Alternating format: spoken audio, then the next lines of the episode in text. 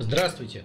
В эфире первый петербургский политический подкаст «Комментатор». С вами журналисты Венера Галеева. Привет. И Михаил Шевчук. Приветствую.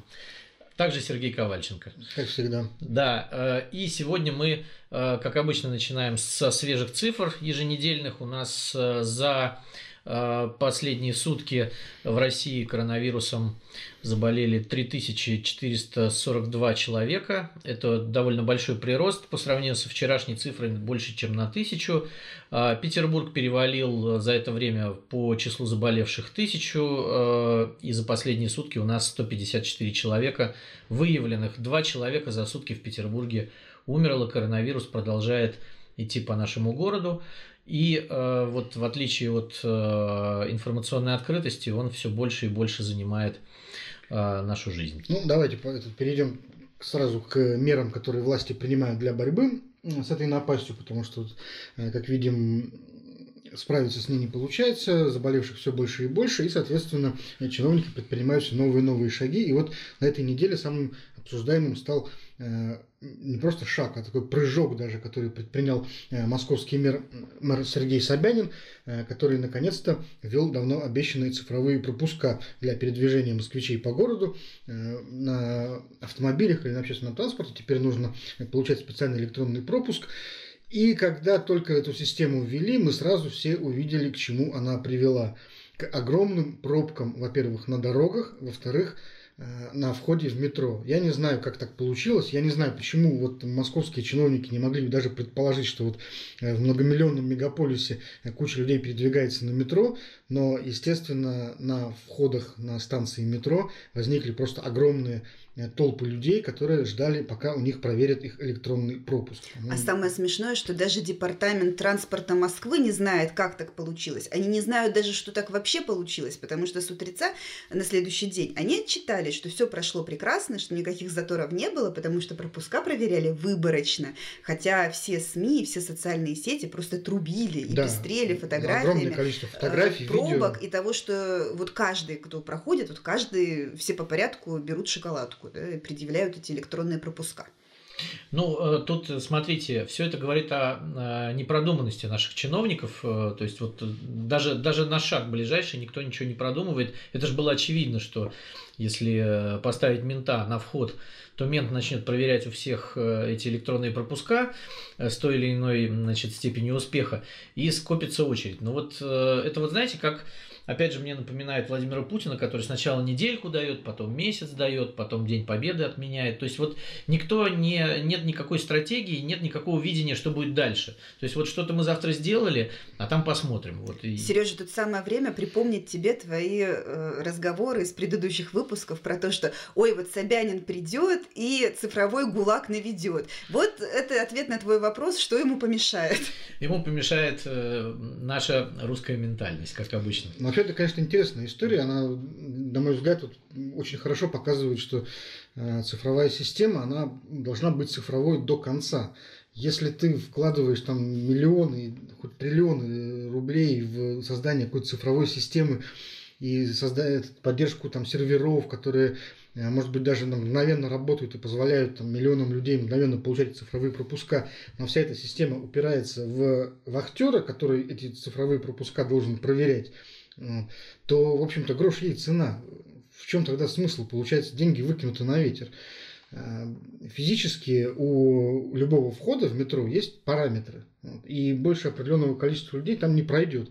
И ты или продумываешь, как э, этих людей э, развести э, по времени, чтобы они не сталкивались в один, в один момент, или придумываешь, как им не сталкиваться с вахтером, который это проверяет, но что-то надо в этом смысле придумывать, естественно.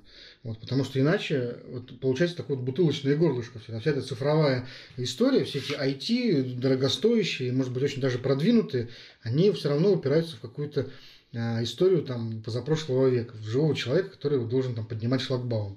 Просто есть... не, нет комплексного подхода, потому что если бы во время совещания насчет этих цифровых пропусков просто элементарно, я не знаю, там на доске взяли фломастером, э, на, нарисовали, вот как в школе нас учили, да, там вот в любом тексте, в любом сочинении, вступление, основная часть, заключения. В любой системе должно быть там начало, да, там развитие и э, контроль, да, вот, вот это вот пункт контроль явно никто не продумал. Мне кажется, и... вот, например, самым очевидным решением было бы, скажем, разведение э, по времени э, рабочих часов. Э, для того, чтобы люди вот не сталкивались в час пик в одно и то же время, например, те же самые государственные органы, которые продолжают работать в условиях карантина, могли бы сдвинуть время работы там, на там, часа на два, например. Вот, так, чтобы госслужащие там, позже ехали на работу, ну и позже уезжали. Вот уже бы, например, мне кажется, это помогло бы снизить нагрузку. Ну, конечно. Ну, смотрите, вот, во-первых, меня во всей этой истории сразу вспомнилась э, знаменитая картина о том, как э, Владимир Ильич Ленин входит в Смольный. Помните, революционный солдат стоит, и у него, значит, эти бумажки на штыке. Эти мандаты, мандаты. Да, да, мандаты он собирает. Вот это ровно то же самое. Та же история с этой Москвой несчастной. А с другой стороны, мне кажется, вы просто вот с такой звериной серьезностью начали все это обсуждать.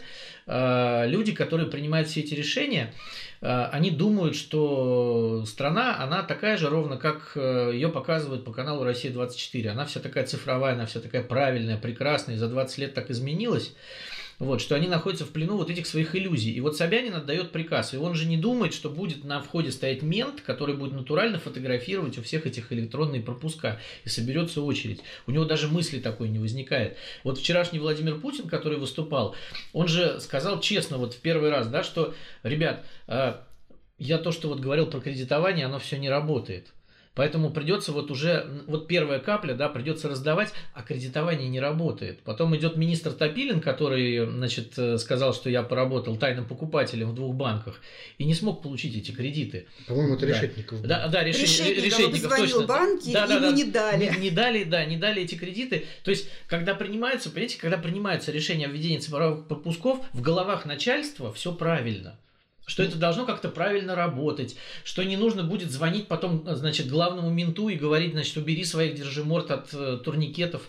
Э, вот этого нет в голове. Они не понимают, как, как вообще эта страна ну, смотри, устроена. Ну, был, был же уже практический пример. Помните, э, когда в Петербурге э, случился теракт э, на станции Технологический институт, после этого городские власти тоже распорядились ввести тотальный досмотр всех входящих в метро и директор метрополитена Горюгин э, тогда как раз в демонстративных целях именно это и устроил. То есть действительно начали э, осматривать всех входящих в метро, и очереди немедленно растянулись там на часы. Ходынку вот. устроили практически, вот. да. Э, и очень быстро эту историю отменили, потому что стало понятно, что это невозможно. Вот. Ну хотя бы вот эта история тоже могла бы быть, наверное, учтена как-то. Не, не, это на, уже никто на самом не деле помнит. Смольный сейчас активно э, думает над тем, как вводить э, систему пропусков в Санкт-Петербурге. Э, совещания, э, насколько мне известно, уже ведутся. Их э, процесс нам и результат нам, конечно, пока не говорят, но есть опасения, что те же самые грабли будут, что и в Москве. Все сейчас активно обсуждают, а как же нам это ввести, а вот или там через подорожник, или через госуслуги, или там QR-коды, чтобы присылали. Но до конца, опять-таки, никто не докрутит эту историю, а как мы все это будем проверять? А что мы будем делать, когда к нам придет миллион человек в метро с этими электронными пропусками. Вот здесь интересная история, на которую я хотел бы обратить внимание. Смотрите, ведь э, по идее, по идее, э, вся эта ситуация, она вообще не должна была возникнуть. Потому что само по себе ужесточение этих запретов, да, введение э, цифровых пропусков, оно понадобилось по большому счету э, потому, что э, горожане очень слабо соблюдали те рекомендации, которые были введены раньше. В идеале люди должны были, в общем-то, сами никуда не ездить, ни в метро, ни на автомобилях, сидеть дома там, режиме самоизоляции, который был рекомендован еще почти месяц назад, и не должно было быть таких э, скоплений людей. Но люди все равно продолжают ездить. Э, все равно продолжают там как-то передвигаться по городу, взаимодействовать друг с другом. Э, потому что вот эти правила самоизоляции, их ну, получается, кто-то не хочет или не может соблюдать, может быть, нет возможности у многих людей и так далее, но так или иначе э, власть э, пытается силой заставить людей сделать то, что они в идеале должны были бы сделать добровольно. Но ты сейчас давишь опять-таки на наш любимый русский э, детский комплекс вины. Ты вот плохо себя вел, поэтому сейчас мы тебе валим. Но не совсем так. Вот смотри, здесь э, интересный такой аспект, ведь в Москве и Петербурге начали таки штрафовать за нарушение системы, за нарушение режима повышенной готовности, которую ввели власти региона. В каждом регионе власти сами могут определять, определяет, насколько там, тяж, тяжелыми должны быть эти условия в режиме повышенной готовности. Так вот, московские все вот эти протоколы, которых настригли там в тысячи экземпляров, э, полицейские с людей, которые вышли на детские площадки, да, да, да. в парке, еще куда-то просто пошли шляться. Так вот, эти протоколы дошли до суда, и в суде у них начались проблемы, потому что суды все эти дела в Москве разворачивают э, на том основании, что полиция не смогла предоставить доказательств того, что конкретные граждане были в должной мере извещены о том, что им необходимо соблюдать какой-то там режим. Ну да, ну видите, смотрите, тут еще очень важная вещь, о которой мы уже не раз говорили, это э, по поводу компенсаций. Э, значит, если в странах, где вводят жесткий режим самоизоляции, в европейских, там понятно, что и бизнесу, и работающим компенсируют сидение дома. То есть получается, что, ребят, мы вас сажаем, и поэтому мы вам платим. Здесь такого нет близко. То есть люди вынуждены э, зарабатывать себе на жизнь, продолжать. Вот, э, и они, они вынуждены ездить на работу. И многие организации, я знаю, что работают подпольно, даже те, которые вот э, не должны работать. Да, да, да. да и, э, и, и ты ничего с этим не сделаешь, потому что Владимир Путин вышел и сказал, ребят, банкет за ваш счет весь. То есть я все это закрываю, но вы там, значит, живите как хотите. А, ну и они хорошо, мы будем жить как хотим, господин президент, нам что-то надо кушать. И таких историй я знаю уже очень и очень много, когда люди оказываются просто в патовых ситуациях и вынуждены работать. При этом вот. уже два пакета нам обнародовали да, поддержки. Первый, поддержки. Первый, первый оказался немножко дырявенький и бесполезный, потому что, во-первых, во-первых, не для, не для всех да, это поддержка. Во-вторых, даже те, кто под формальные признаки, там, как э, верблюд через игольное ушко пролазит э, вот в эти требования, даже они говорят о том, что в нынешней финансовой ситуации все вот эти отсрочки э, налогов, э, разрешение не платить за аренду госсобственности, все это пшик, это не помогает Конечно. выжить. Ну, видишь, это, мне не остается ничего другого, кроме как вспомнить мою любимую аналогию с телефоном старика Хаттабыча. Помните вот из сказки там э, Э, Волька попросил Хаттабыча сотворить телефон, и он ему сотворил значит, телефон, который оказался чистым куском эбонита. Вот. Э, он был выглядел как настоящий, но внутри у него ничего не было, потому что старик Хаттабыч, естественно, он, он же джин, э, очень старенький, он просто не знал, что там внутри что-то еще должно быть. Он очень удивился. Ну, кстати, если вот. говорить... И когда вот Путин, например, копирует Собянин какие-то западные эти меры, это далеко не первый раз. Это вообще моя любимая аналогия вот действий российских властей в, политическом смысле. Они копируют тут западные какие-то институты внешне, не задумываясь над тем, что там внутри еще что-то есть. Вот, и вот внедряют карантин, потому что вот в Париже внедрили, эту, например, пропускную систему. А как, Это модно получается. А, а, а как там внутри вот э, она устроена, они даже, в общем-то, не предполагают, что там что-то есть внутри вообще.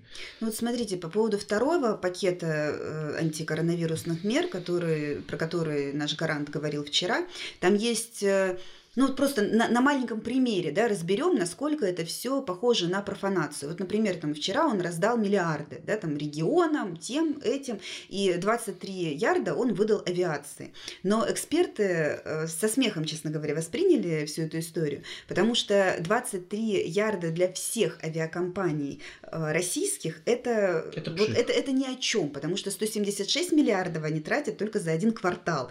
Э, ну, о чем 23? А эти 23 самое это смешное, эти 23 им обещали еще в прошлом году, когда скакнули цены на авиационный керосин. Им сказали, ну окей, мы вам дадим 23 с половиной даже, мы вам дадим 23 с половиной, чтобы вы там но как-то за, за... Но не дали. Не а успели. сейчас как бы наконец-то доехали эти 23, и Путин такой, о, 23 ярда, так мы их сейчас вам дадим, чтобы вы заплатили пилотам.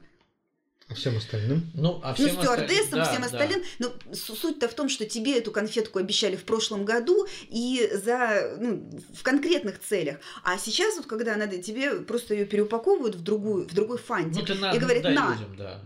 Нет, на самом деле тут получается вот такая вот история, что вот про эти 200 миллиардов, да, которые Путин вчера пообещал. Регионы. Опять же, да, регионам на э, значит, балансировку бюджетов. Это тоже капля в море. Это фигня вообще. У нас Москва в год получает больше трех- 300 миллиардов на застоличные функции. То есть э, вот то, что дали всем регионам, хорошо, а как это вообще Москвы и Питера касается ли, да, там. То есть это просто, это пшик. То есть вот Владимир Владимирович, он, нет, понимаете, он, конечно, эволюционирует. То есть э, с первого его обращения, там, 26 марта, прошло очень много времени, он очень много стал к нам обращаться, и все-таки как бы вот тут уже пошли какие-то разговоры о прямых раздачах денег, да, вот в следующее обращение, может быть, он станет еще щедрее. То есть президент э, наш стареющий, он начинает понимать, что страна немножко функционирует не так, как он думал до этого. То есть для него, вот, мне кажется, в эти дни сейчас тоже очень много открытий Ну, происходит. Что касается этих 200 миллиардов, тут вопрос в том, как они будут распределяться. Если Да. в дележке этого маленького пирожочка будут участвовать такие гиганты, как Москва и Петербург, это, конечно, ни о чем. Но не стоит забывать, что нас очень много городов, у которых годовой бюджет, э, как бюджет бассейна ВДНХ. Ну да. Э, не больше. И для них эти 200 миллиардов это уже как бы серьезный ресурс. Но если размазать на всю страну, это ничего. Э, Вот да, то есть система распределения, то есть как распределяют эти 200 миллиардов, как распределяют эти 23 миллиарда, Ну, которые самое пообещали главное, авиации. когда их распределят, и, собственно говоря, многие ли доживут Да. до того момента, когда их наконец кто-то получит. То есть вся поддержка у нас сегодня осуществляется по принципу, но это лучше, чем вообще нифига. Не, не, нет, пока и пока на самом деле надо зафиксировать следующее. Вот на сегодняшний день, который мы говорим, что это все пока обещание, что никто этой поддержки по сути еще не получил. Ну да, и все эти Да, путинские это например, всё пока обещания разговоры, о выплатах да. де- детях, они тоже совсем пока не, не нашли своего воплощения. Конечно. Вот, там, может быть, в мае начнут что-то выплачивать, но не- неизвестно. Но Пока- шевелиться вообще пора, потому что зреет экономический протест, пока что прорываются такие протуберанцы этого Слушай, протеста. протест зреет на самом деле практически везде, вот во всех слоях общества. Вот, э, э, допустим, на неделе опять-таки было очень громкое э, заявление, прошумевшее в соцсетях. Вот э, довольно известный ресторатор Александр Затулеветров опубликовал, наверное, многие читали это письмо, такое довольно сильное было письмо под названием «Мы хотим жить», и вот он там рассказывал о том, как ему сейчас тяжело живется из-за изоляции, как э, страдает его бизнес, как ему нечем э, платить э, сотрудникам. И вот он обещал, что 15 апреля непременно все равно откроют эти рестораны. Ну, ресторан он, правда, не открыл. Э, Через пять дней буквально написал другое письмо, где, в общем, э, довольно позорным образом там, отказывался от своих слов и говорил, что Ну, как, как позорным? Он сказал, что те 200 тысяч, которые неизвестный доброжелатель ему выдал на штраф, если он откроет ресторан, он просто решил попилить между своими Ну, это сотрудниками. мы думаем, что с его слов, то есть знаем, что ему там это перечислило, а может быть, э, это человек просто таким образом наличивал какой-то нал. Вот. Но Ну, я, я на самом деле не об этом. Можно было предположить, что Затулеветров испугается в конце концов. Ну, скорее всего, к этому, в общем-то, и шло это логичный результат. Скорее всего, с ним поговорили, все ему объяснили и так далее. Э, Я хотел обратить внимание на то, какую поддержку полу- получило его первое письмо. Огромное количество комментаторов э, писали о том, что непременно 15 апреля придут э, поддержать его э, в его рестораны и э, сделают, так сказать, э, там, заказы и так далее. Вот. Хотя все эти люди прекрасно понимали, что э, Затулеветров там будет нарушать установленные правила, и сами они, в общем-то, тоже будут нарушать там, какие-то режимы, все они рискуют попасть под штрафы, но, тем не менее, большое количество людей было готово на это пойти. За посещение И ресторана у нас если бы- гражданским лицам-то Да, штрафов нет. да. Извини, что Они я же сами перебиваю. нарушали его, кстати, тоже, да. Почему не так давно же, насколько я понимаю, Смольный как раз выпустил эти постановления об ответственности за посещение закрытых э, ресторанов и прочих там, фитнес. Но интереснее другое. А как рестораторы другие восприняли его письмо? Поддержали ли они его? Кто-то, по-моему, поддерживал, но морально. Вот. То есть никто не сказал, да, мы вот сейчас тоже порвем ну, белый бы, поварской халат на если груди бы 15 апреля Затулий Ветров открыл свои рестораны, я совершенно не сомневаюсь, что публика бы там, публика бы там была, аудитория была, какая-то бы там была. А, и это не единственный пример а, протестов такого. Вот. А, не знаю, мне кажется, что вот это письмо Затули Ветрова, оно было скорее как бы таким криком о помощи. То есть это не то, чтобы вот я открою рестораны, да, а мне показалось, что это вот э, такое обращение к властям скорее, что типа, ребята, нам нужна помощь, вот, и, э, а вы этого не делаете, поэтому вот э, есть такая идея, да, открыть рестораны. И, и я, кстати, смотрел реакцию на письмо в смольнинских телеграм-каналах, Э, и она была абсолютно неадекватная. То есть там начали все писать, наказать, расстрелять, там все, значит, есть закон, мы сейчас, значит, штрафовать начнем. То есть не было, не, не было такой реакции, ребята, что мы делаем? А давайте действительно подумаем, Э, не о том, чтобы э, карать только, да, а о том, как мы будем, э, в общем, людям помогать. Потому что, ну, действительно, да, конечно, это сфера услуг, да, конечно, они не добывают нефть. Но рестораны, ночные клубы там и заведения, которые занимаются сферой обслуживания, это очень большая важная часть жизни Петербурга. И, и не только внутренней, да, но и туристической, внешней. И, конечно, им тоже нужно помочь. Но никто этого не делает. Их просто бросили, да, и сказали, закройтесь, и все. Вот. То есть это государство сказало, да пошли вы, вы нам не нужны. А если, а если вы все обанкротитесь нахрен, то потом придут какие-нибудь новые люди, да, и откроют там тоже рестораны, и ни хрена не произойдет. То есть идите в жопу, ну, вот, скорее, грубо говоря. Скорее всего, так оно примерно и будет, на самом-то деле. Вот, даже если вот все у нас закроется из-за кризиса, а потом прорастет какой-то новый малый и средний бизнес, появятся какие-то новые рестораторы, новые рестораны, вот, а старые, ну, наверное, какой-то другой бизнес откроют. Все по заветам Сталина. Незаменимых у нас нет. Незаменимых у нас нет, но в малом бизнесе это точно. Это правда, но видишь, люди тоже, э, как бы в защиту вот старых, можно сказать, что они э, работали годами, они э, какую-то там ресторанную культуру здесь создали, да, там не зря по пятницам из Москвы сюда приезжали люди на Рубинштейна. То есть, ну, это какая-никакая, это уже часть жизни Петербурга, культурной, да, там. И вот так вот взять все это похерить и сказать, да, вот вы последний, кому мы, мы поможем, да, а мы примем закон о, а, значит, отсрочках по арендной плате за имущество, принадлежащее Санкт-Петербургу, которого уже не так много на самом деле. Вот. А нужно, а нужно принимать совсем другие меры. И этого делать никто не собирается. То есть вот люди, которые там сидят в Смольном, они вообще ничего делать не собираются, пока из Москвы там под жопу хорошо не пнут. Вот и все. То есть э, и тут вообще никакой стратегии нет. Самое смешное, что Смольный на самом деле понимает, насколько серьезная ситуация, потому что э, в конце марта э, там прошло совещание с участием ведущих ученых, инфекционистов, которые разбираются. Их попросили э, дать прогноз – и э, результаты этого совещания таковы, что эпидемия у нас может продолжаться до июня месяца, а количество зараженных может вырасти до 120 тысяч.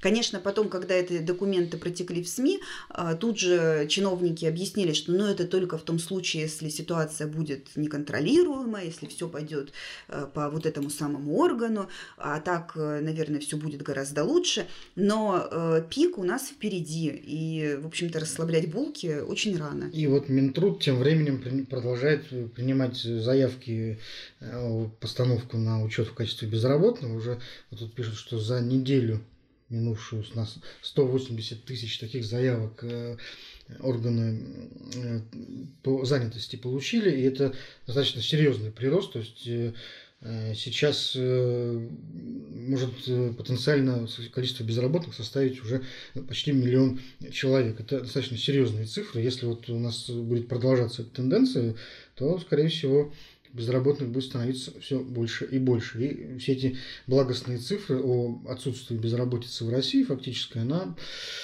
конечно же, подвергнется ревизии. Ну да, там 785 тысяч зарегистрированных безработных, это достаточно много. И, э, скорее всего, эта цифра, конечно, будет расти, потому что людей будет все больше, которые будут приходить на биржу за... Тем более, что в некоторых регионах упрощают получение э, вот этих вот компенсаций. Например, там в Ленинградской области сейчас такая программа есть на доверии, то есть там можно просто заявить о том, что ты безработный, да, и начать получать пособие региональное. Ну, а думаю, потом уже судебные приставы будут дум, разбираться. Думаю, да, что многие, да. Многие из тех, кто приходит, это те, кто раньше был просто самозанятым.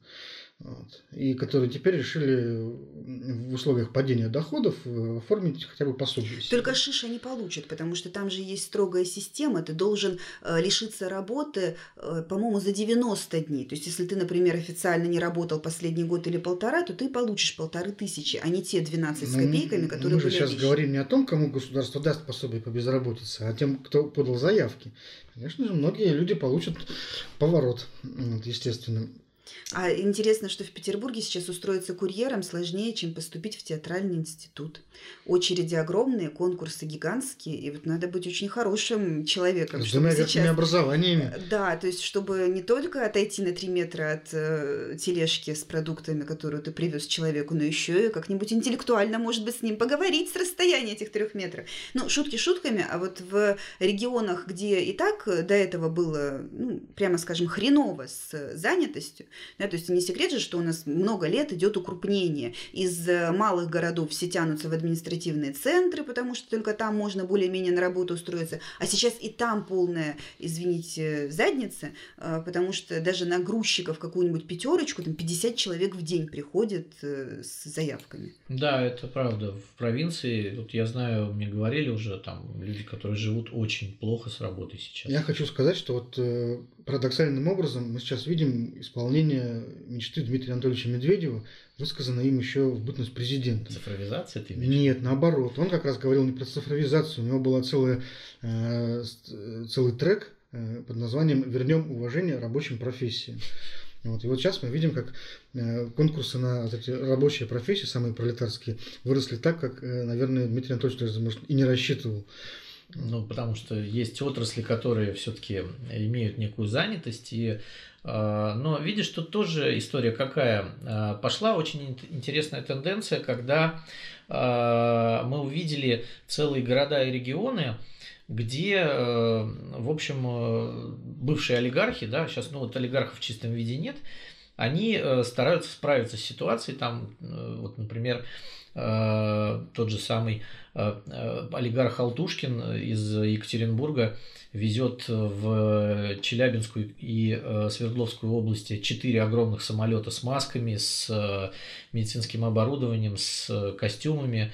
Значит, Мордашов закрывает Череповец. У Дерипаски там свои истории в Нижнем Новгороде, где он при по-моему, автозаводе строит больницу. Вот. То есть каждый, каждый, видите, пытается спасать э, свой кусок каким-то своим экзотическим способом.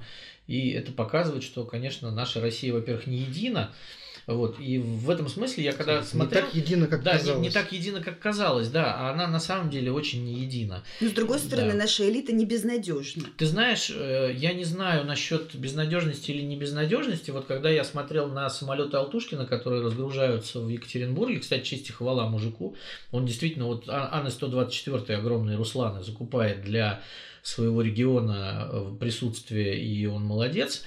Э, у меня вопрос, у нас ведь очень много э, бизнесменов, так, так называемых, которые вышли из окружения Владимира Владимировича Путина, и они, в общем, петербуржцы или там ленинградцы, и не чужды, может быть, своему городу. Э, но у нас до сих пор проблемы и с масками, и с костюмами, и со всем этим. Да, у нас есть э, Ротенберги, у нас есть Тимченко, у нас есть да куча людей, которые вышли из этого города. Черт возьми, почему никто не поможет и не сделает, как Алтушкин? Вот почему Алтушкин может додуматься, да, там этот президент русской нефть, медной компании, а Ротенбергу плевать получается. То есть Потому вот, что ну... Алтушкин понимает, что Челябинск без него загнется, а Петербург большой, ну, может быть, кто... Как ну, это, распредел... Чикагский синдром, помните? Понимаете, а на самом деле получается, что загнется, потому что на центральной распределительной, на центральном распределительном складе, где э, вот это все должно быть, этого всего нет. И э, в больницах мы же знаем, да, что там до сих пор проблемы и с костюмами, и с масками, и со всем, всем, всем, всем. Да и сколько местами уже проблемы, как вчера оказалось, да, что вот э, в Покровской больнице уже люди лежат на э, в этих самых в коридорах, и э, сейчас спешно открываются от карантина еще три больницы открыты, куда людей перевозят. И оказалось, что пневмония у нас за сутки примерно столько же, даже чуть больше, чем заболевших коронавирусом. То есть, и вот, э, ну, ребята, олигархи, вы где вообще? По состоянию на 15 апреля действительно у нас исчерпали свои ресурсы Покровская и Боткинская больницы. Да. И э, а Боткинская это крупнейшая инфекционная больница в городе. То есть э, можно там сколько угодно коек еще формировать, да, но это вот это центр, куда везут самых тяжелых. И э, это становится известно, опять же, благодаря только журналистам, потому что Смольный молчит и все это скрывает. Там по 8 дней э, мы узнаем, что у нас умер человек 8 дней назад, мы узнаем только на восьмой день об этом. Да? У нас, в принципе, у Александра Беглова такое ощущение, что все хорошо. Ну, я бы не сказал, что у него прям все хорошо, но, знаешь, это же история, которая ну, давно уже тоже нами обсуждалась. Он ведь, э, как любой губернатор в наши дни, вот, несет ответственность, в общем-то, не перед людьми, а перед президентом. Вот. А его интересует в первую очередь что статистика вот, э, и отсутствие каких-то социальных потрясений, публично выраженных в качестве там, митингов, демонстраций и так далее. Пока всего этого нет, то все вроде как нормально. То есть можно, наверное, докладывать э, через полупредство и чувствовать себя так более-менее в общем, нормально. Но ведь этот горшочек-то может кашка-то вылиться из него уже и э, потечь на газовую плиточку. Ну, это все будет зависеть от того, как будет распространяться вирус в дальнейшем. Ну, знаете, учитывая то, что на одном из совещаний Путин пригрозил главам регионов э, вплоть до уголовной ответственности, если они не справятся с ситуацией, э, то здесь Беглову достаточно э, не бежать впереди, а обогнать, там, не знаю, трех самых последних. Да. То есть пока доедают их, он там как-нибудь вытянет. Здесь ну, Беглов, да. он не может, например, упомянутым тобой Ротенбергом сказать закупить масок, понимаешь? А Владимир Владимирович не может? Я думаю, что он даже вот не то, что приказать, он их попросить даже об этом не может. Вот. Ну да, у него Тимченко разрушает СКК, а, а Беглов об этом, в принципе, не знает, как нам сказал Максим Соколов, что Смольный был не в курсе. Да, да, да. да. Вот я думаю, вот. что просто вот э, э, в Екатеринбургской там, губернии, Свердловской области, там может быть губернатор может с своими местными олигархами там как-то на коротке переговорить и обсудить с ними вопрос. А в Петербурге я вот совсем не уверен, что губернатор Беглов может так вот э, с местными денежными мешками так переговаривать запросто. Может быть, через президента как-то. Ну, у президента дел много. Ну, Он рассчитывает на то, что регионы как раз будут самостоятельно действовать. А тут не То есть, получается, э, мы сейчас фиксируем одну важную вещь, что Петербург находится в не очень хорошем положении с точки зрения э, возможности административного ресурса влиять на очень богатых людей для того, чтобы они как-то помогли по быстрому ситуации. Ну, видимо, видимо так, видимо так. То есть Екатеринбургу повезло, а нам нет. Да, вот. еще один интересный э, момент, э, на который стоит, стоит, мне кажется, обратить внимание. Еще один, э, скажем так, сектор общества, в котором зреет недовольство – властями и их действиями. Правда, это такое недовольство справа, скажем так, не слева, как у э, допустим, демократической оппозиции, а справа. То есть я сейчас говорю о воцерковленном части общества. Э, на минувшей неделе церковь так сказать, в лице патриарха Кирилла даже э, все-таки сдалась и э, согласилась закрыть для посещения храма э, даже на период там, Страстной недели и Пасхи. Мы помним, что когда власти только выпустили запрет на посещение храмов, это было в Петербурге, в Карелии, в некоторых других регионах, епархии для начала взъерепенились и выпустили заявление о том, что это нарушает конституционные свободы граждан, что храмы никто э, закрывать не собирается, что э, богослужение – это долг священников, которые они должны выполнять там, в, любом, в любой ситуации, включая там, эпидемию и так далее. Но вот прошло две с небольшим недели, и патриарх говорит, что действительно э, храмы будут закрываться, что Пасхи и Куличи нужно освещать дома самим прихожанам, что вот вообще является совершенно беспрецедентной историей, потому что э, патриарх благословляет совершение церковных обрядов без участия священников. На самом деле это, это же прав... не экзотика, это называется освещение домашним чином, то есть при условии, что в доме есть святая вода. Я думаю, это... что если вот так пойдет дальше, то придется разрешать уже какие-то таинства тоже проводить на дому без священников. И, наконец, у нас будет уже церковная реформация такая сверху, правда. Такой шаг к кальвинизму фактически. Вот. Но ну, я не совсем об этом, да. а, немножко закончу мысль. Нашлись немедленно люди, которые сказали, что даже решению патриарха они подчиняться не будут. Э, на тематических порталах вот, э, православных радикалов можно найти довольно много новостей о том, как священники вот, в глубинках где-то заявляют о том, что храмы они закрывать не будут, что все равно э, будут проводиться богослужения открытые для людей, они всех ждут. Вот. А не так давно, буквально только что, появилось в соцсетях письмо митрополита Тихона Псковского, Э, Великолукского своим значит, священникам благочинным о том, что опять-таки храмы должны быть открыты, они должны работать. И вот э, в этом письме содержится инструкция для священников, как отвечать вот чиновникам и полицейским, которые будут пытаться э, воспрепятствовать богослужениям. То есть мы видим, что и в данном случае огромное количество людей не намерено исполнять светские приказания. Вот. Это очень интересный феномен, мне кажется. Э, мы видим, как э, с одной стороны, вот э, в церковной части общества вот есть недовольство, в светской части общества тоже есть недовольство, потому что, опять-таки, судя по диалогам в соцсетях, на, на форумах, москвичи, столкнувшись с этими цифровыми пропусками, немедленно кинулись искать варианты где-то намутить, купить пропуск. Добыть, вот. достать. Добыть, добыть, достать до пропуск любой ценой. То есть э, люди не хотят исполнять предписания властей. У каждого Но мы же говорили об этом. Наш народ подросток. Ты ему говоришь, нельзя играть в, Майнкрафт. Подожди, и он дальше подожди, находит подожди. способ, как это ну, обойти. Подросток. Вот э, всегда есть определенный предел, ну, для которого ты можешь уступать.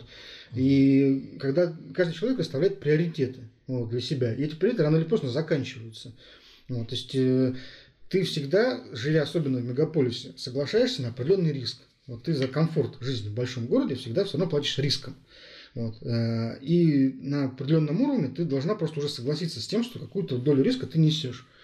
Вот.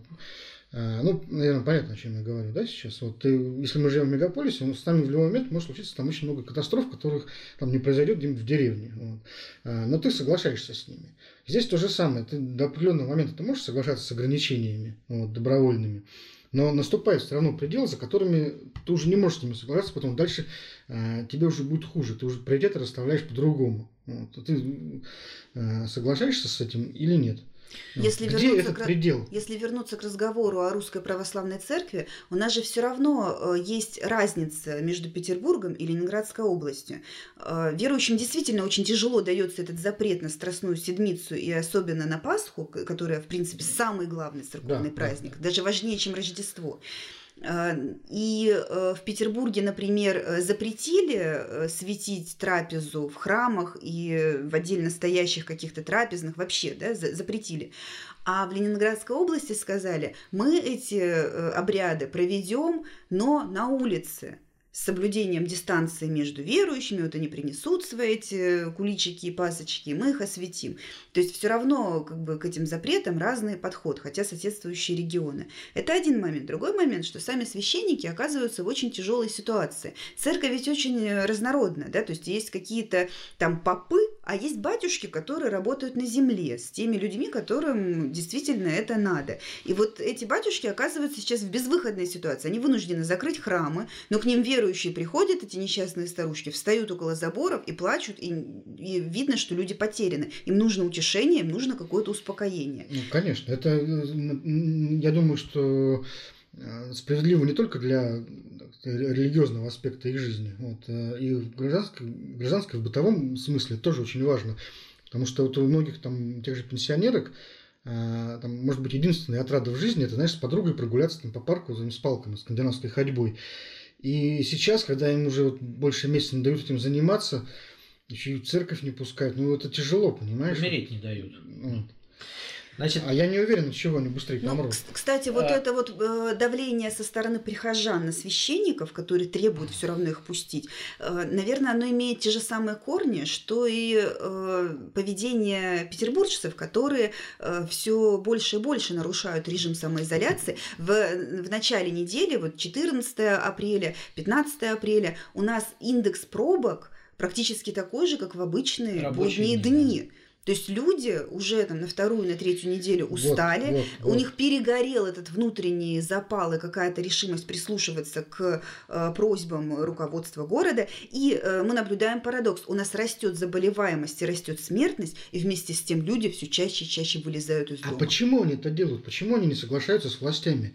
Ведь, казалось бы, вот не тот случай. Обычно, да, мы видим, как э, власть там вводит какие-то новые там нормы, запреты, но всегда это там, объясняется каким-то желанием там, в очередной раз пополнить казну или там, каким-то очередным сумасбродством. Но в данном случае э, речь идет непосредственно о здоровье самих людей. И казалось бы, им, э, этим жителям, самим нужно это. Они заинтересованы в том, чтобы соблюдать режим изоляции, но этого не делают. С точки не- зрения- Никто не верит в коронавирус еще, подождите. На самом деле в Москве вот уже ситуация не такая. Я просто знаю по своим родственникам и знакомым, что в Москве уже у каждого практически есть знакомые заболевшие, а у некоторых есть знакомые умершие. Вот когда будут знакомые, когда твой вот через рукопожатие человек уже лежит тяжелый, тогда все поверят и испугаются. Пока этого нет. У нас И пока здесь еще к властям. заболевших на город. Вопрос о доверии к Вот. властям, понимаешь? Это, Вот- это вот тоже, что. да, это тоже большая история. Вот смотрите, опять же, я верну вас чуть-чуть к церкви, да. и, э, вот смотрите, как вел себя патриарх Кирилл. Верующие же видели, что патриарх ровно до десятых чисел апреля точно так же не верил в коронавирус. Значит, 3 апреля в храме Христа Спасителя была огромная служба, там ее называли антикоронавирусной. Значит, куда собра- собралось очень много народу, где служил патриарх. И он до последнего не говорил, что нужно при- придерживаться там каких-то и закрывать храмы. Поэтому верующие уже как бы по накатанной понимают, да. И, и вдруг, и вдруг что-то случилось. Кирилл сказал, опять же, ты правильно говоришь, Кирилл сказал, что нужно дома светить. А произошло следующее. За последнюю неделю в Москве 18 клириков, э, 18 настоятелей московских храмов уже находятся в коммунарке. Э, Несколько люди очень пожилые, в тяжелом состоянии. Значит, самый известный из них это протеерей Александр Агейкин. Это настоятель Елоховского Боговеленского собора, который в советское время был патриаршем и где похоронен патриарх Алексий. Значит, э, этот э, клирик э, был рядом с Кириллом во время службы 3 апреля, и никто не знает. То есть, на самом деле, Кирилл сейчас сам находится практически на карантине. Вот. Достало ли Кирилла, потому что уже второй клирик Елоховского собора сегодня утром госпитализирован. И мне кажется, реально Кирилл испугался. Вот. Но это его московский испуг. До этого он транслировал совершенно другое.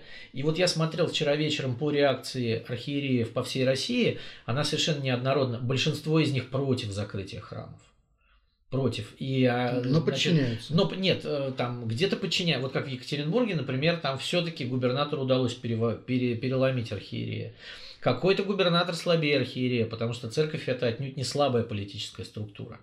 Кто-то демонстративно говорит, мы откроем церкви, да, кто-то говорит, как в Арсенофий, у нас вроде как будет открыто, но вы не приходите, да, там непонятно. Нет, службы Да, ведутся, да, но службы без ведутся, участия да, прихожан. без, без участия прихожан.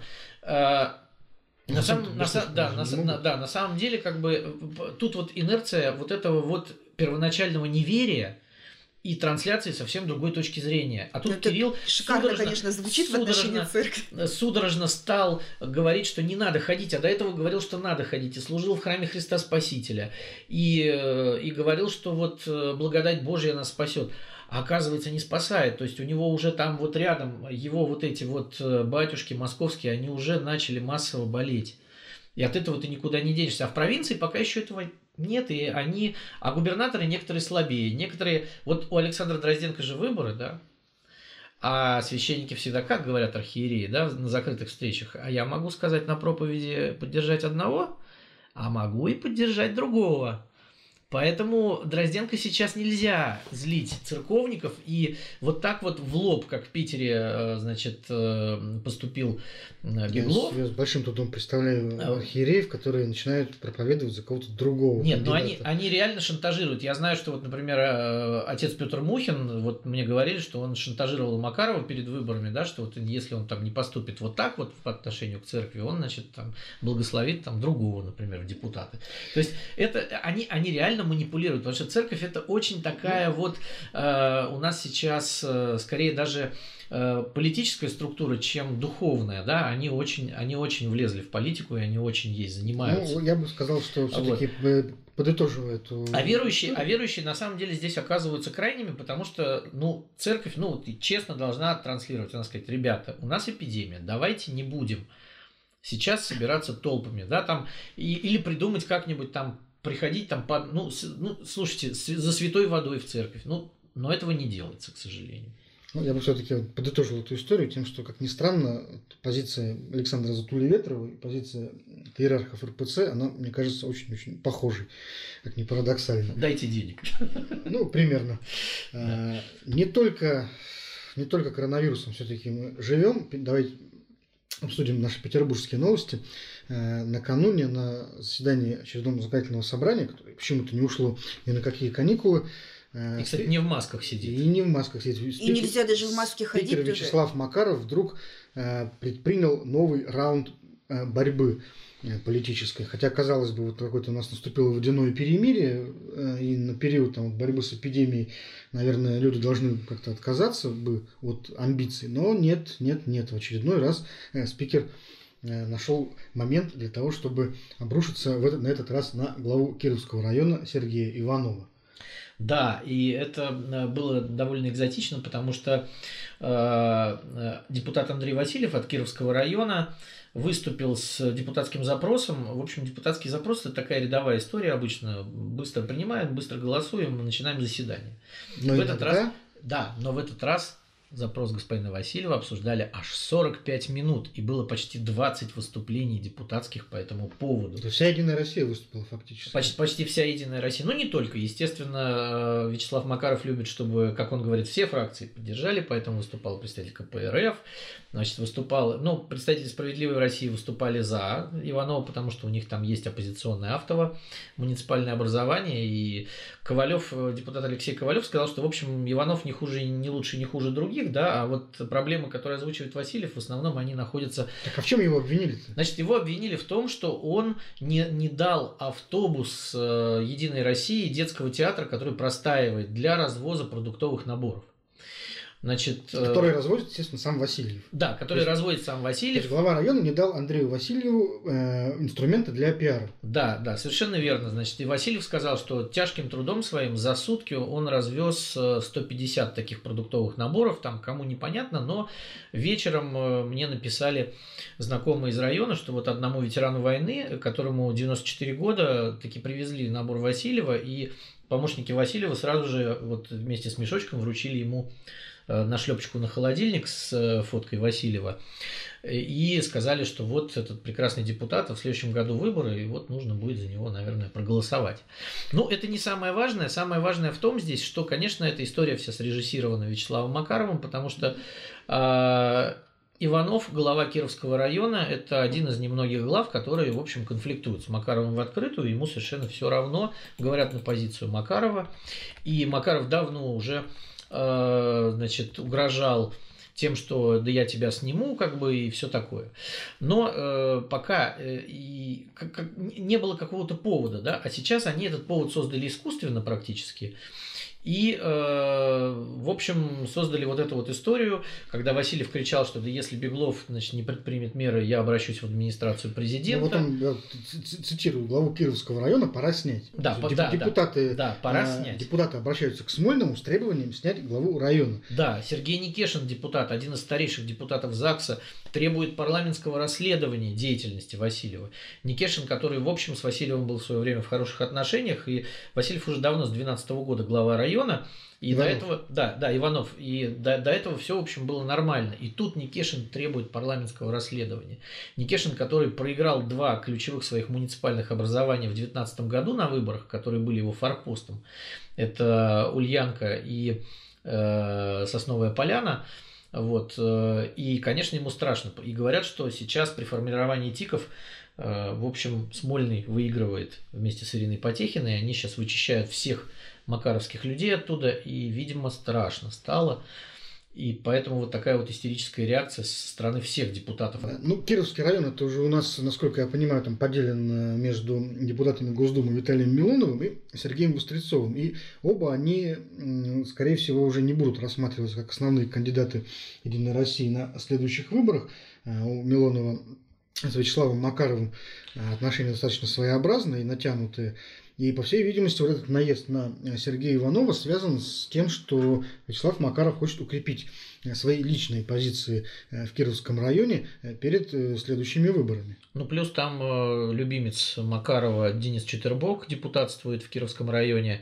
Он, значит, говорят, у него не сложились отношения с главой и Сергей Никешин, о котором мы уже говорили, Алексей Цивилев, у него там часть тоже Красносельского района, но Цивилев не считается таким лояльным к Макарову.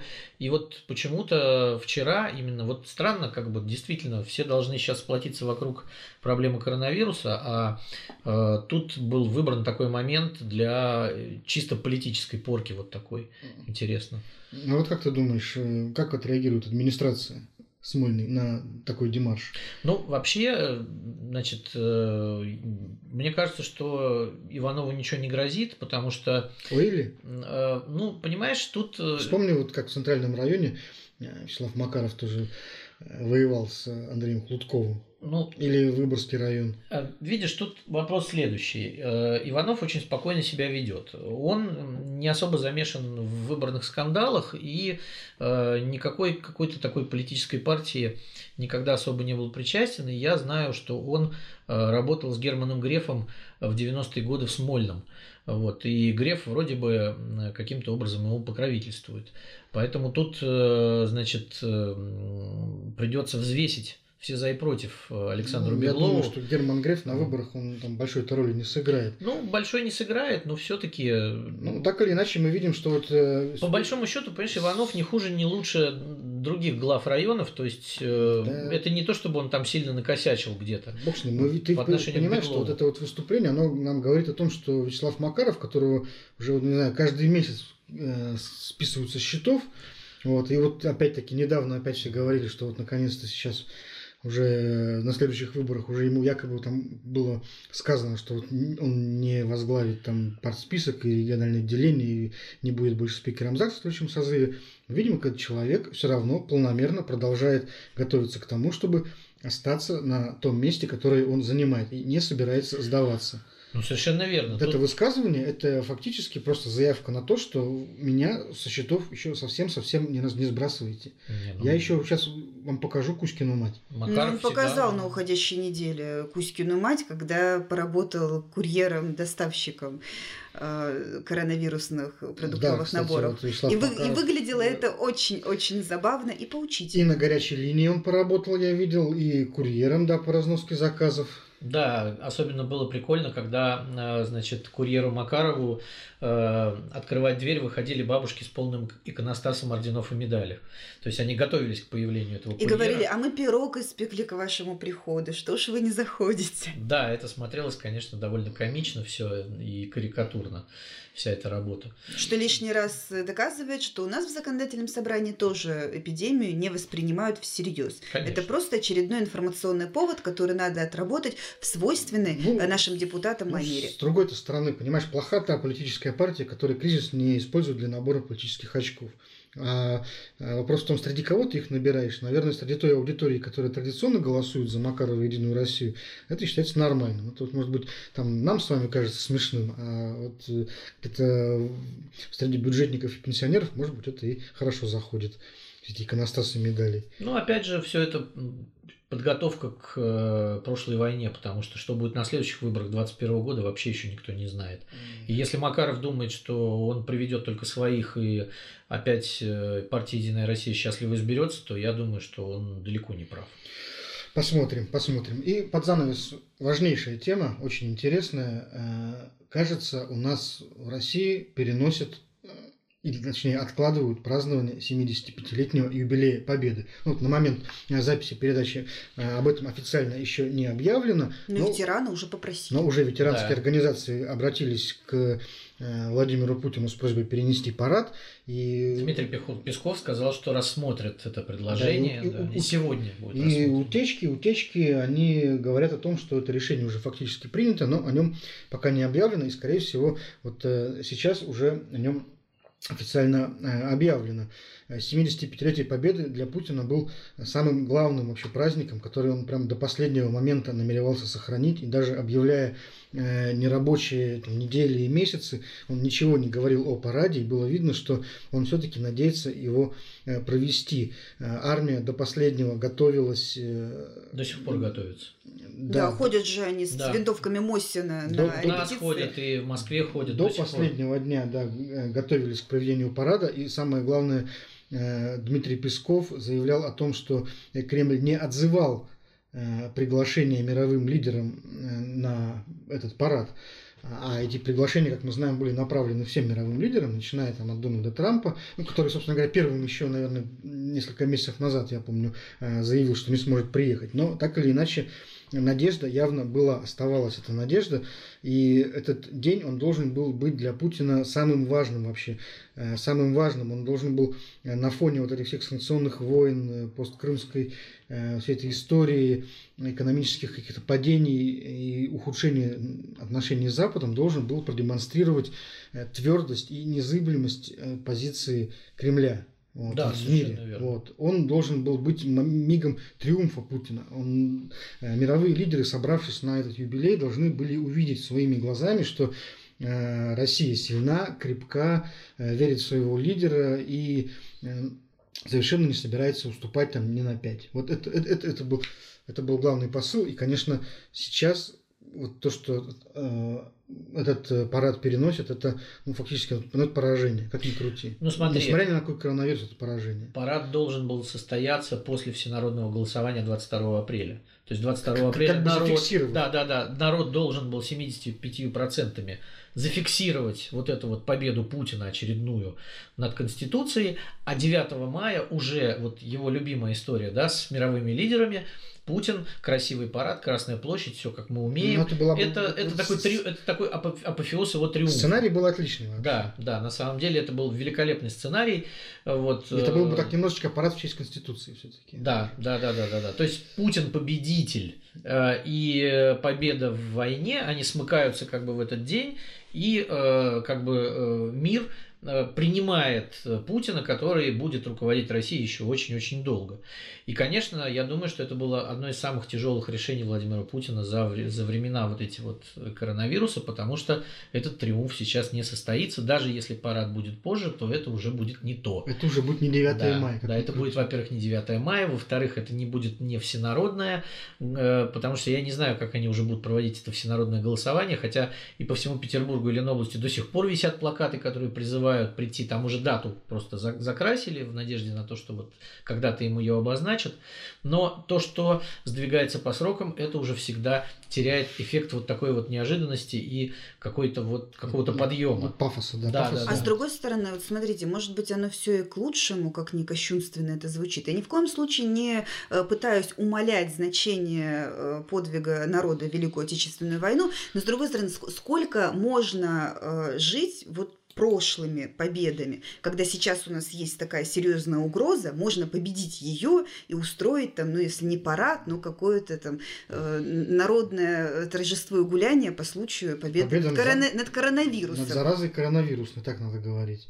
Э, этим ну, зла... зла... Это не как, как сказать? Ну, а как это Варсонофий сказал, э, значит, э, Морово поветрие. Вот. Да. Победа над Моровым поветрием, новым.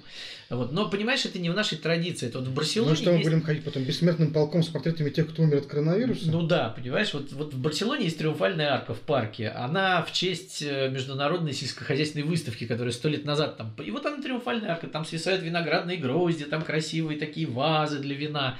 У нас же все триумфальные арки про военные победы.